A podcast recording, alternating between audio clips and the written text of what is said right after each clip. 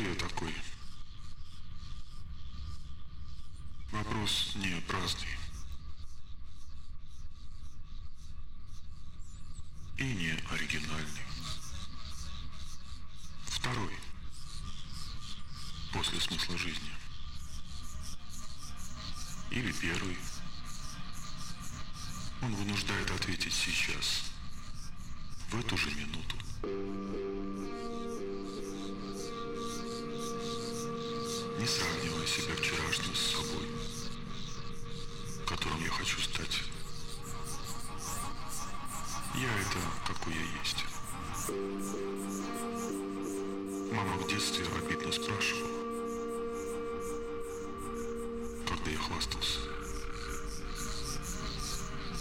А ты разве не знаешь, что я последняя буква в алфавите?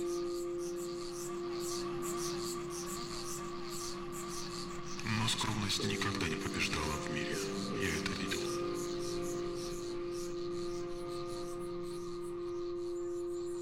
Не доходишь себя ты, значит другой воспользуется этим шансом. Нельзя сомневаться в своих способностях вслух. Это невыгодно. Чуть приврал на собеседовании. Главное ввязаться в бой. А там посмотрим. Сколько таких перевидал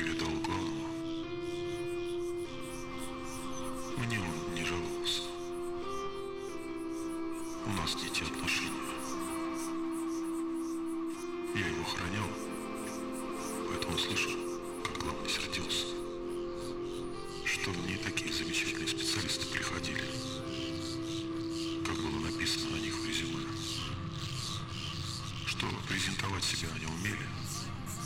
И только это и умели. Он прекрасно осознавал, что такая сейчас политика. Но все равно на что-то другое надеялся.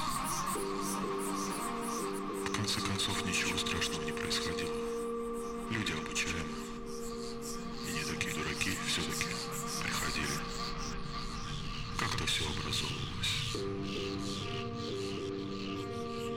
Но чувствовалось, как всем тесно в своем «я». Как всем хочется раздвинуть его границы. Превратить в эластичную оболочку клетку,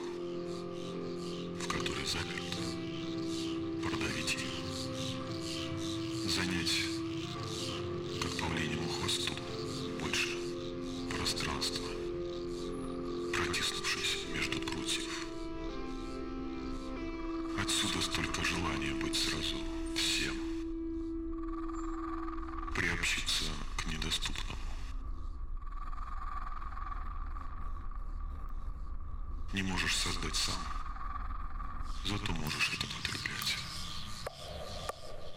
Для этого нужны деньги. Больше денег.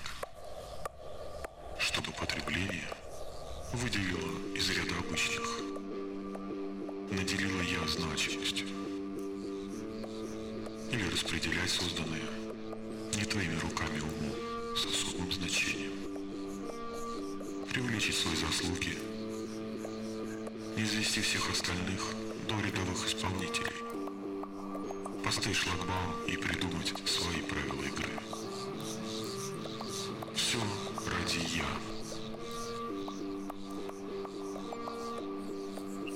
Если бы я родился как Маугли, но попал не волчью стаю, а чтобы вокруг меня не было ни единой живой души,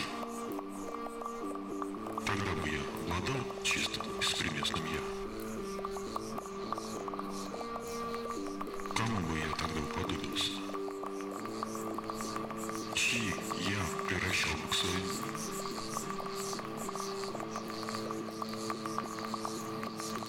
На третий день я выучил лицо шабашника наизусть. Мне надоело опасаться, как бы снежная буря не засыпала и этот строительный вагончик. Шабашник рассказывал о городах, которые похоронил снег, как люди ищут выход из снежного плена. У меня шабашка в это время как раз. Сижу здесь, а в новостях рассказывают. как оконцы света. Такой снег. У-у-у. Ребята, вещи в руки обратно, к себе. А у меня семьи нема, пустая квартира.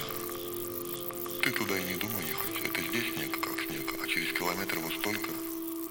И шабашник показывал рукой, стараясь дотянуться до потолка. Да небо снег.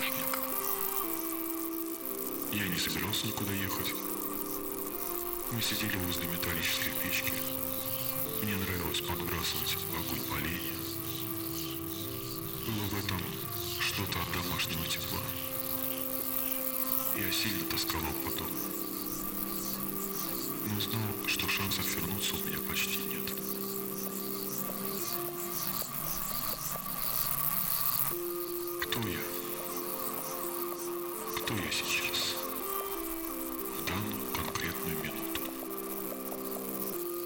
Частично вот этот шабашник, а другая часть моего «я» хочет стать маленькой, незаметной точкой, затеряться для начавшейся войны, для людей, требующих отдать свой гражданский долг. Гражданский долг моего «я». Поэтому мне нравилось, что началась метель, и она тоже была моим «я». Мог остановиться и идти дальше, но с другой стороны, я не мог жить за счет запасов шабашника, хотя он и был не против. Он был простым, уже не молодым, рукастым и малообразованным. И мудрость, которая в таком возрасте украшает старого человека, лишь слегка отметила его. Для этого нужна особая хитринка во взгляде. А шабашник как будто смотрел на всех из укрытия. Я рассматривал его лицо и никак не мог понять, от чего получается такой эффект.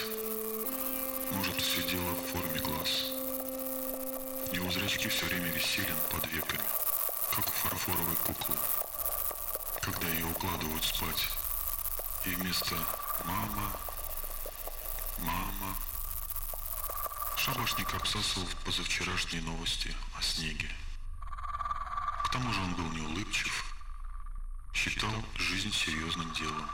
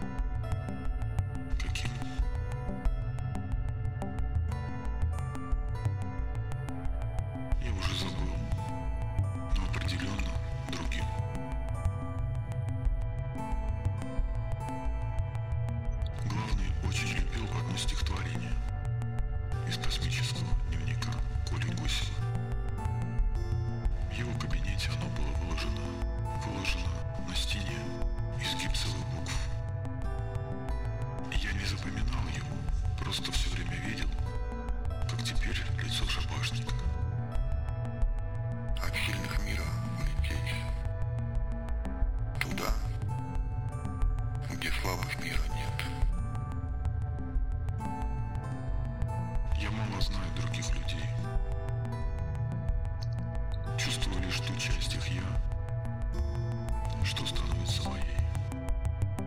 Потом мы расстаемся,